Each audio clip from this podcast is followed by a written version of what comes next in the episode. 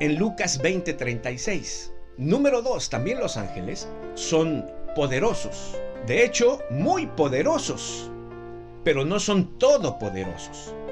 El único todopoderoso es Dios. La Biblia los describe a ellos como seres eh, superpoderosos y más poderosos que el hombre, pero no todopoderosos. El único todopoderoso es Dios. Número 3. Los ángeles no están en todo lugar.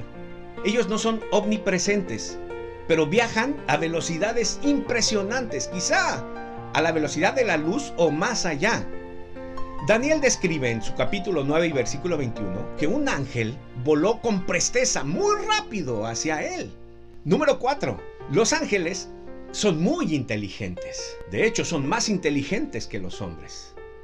Pero no saben todas las cosas. El único que es omnisciente, que sabe todas las cosas, es Dios. Pero ellos saben más que nosotros. De hecho, por eso nuestra sociedad de pronto confunde este tipo de visiones o los confunde con ovnis, que son seres superiores, que conocen más. La Biblia dice, Jesús relataba en alguna ocasión, que el fin de los tiempos no lo saben ni aun los ángeles que están con Dios.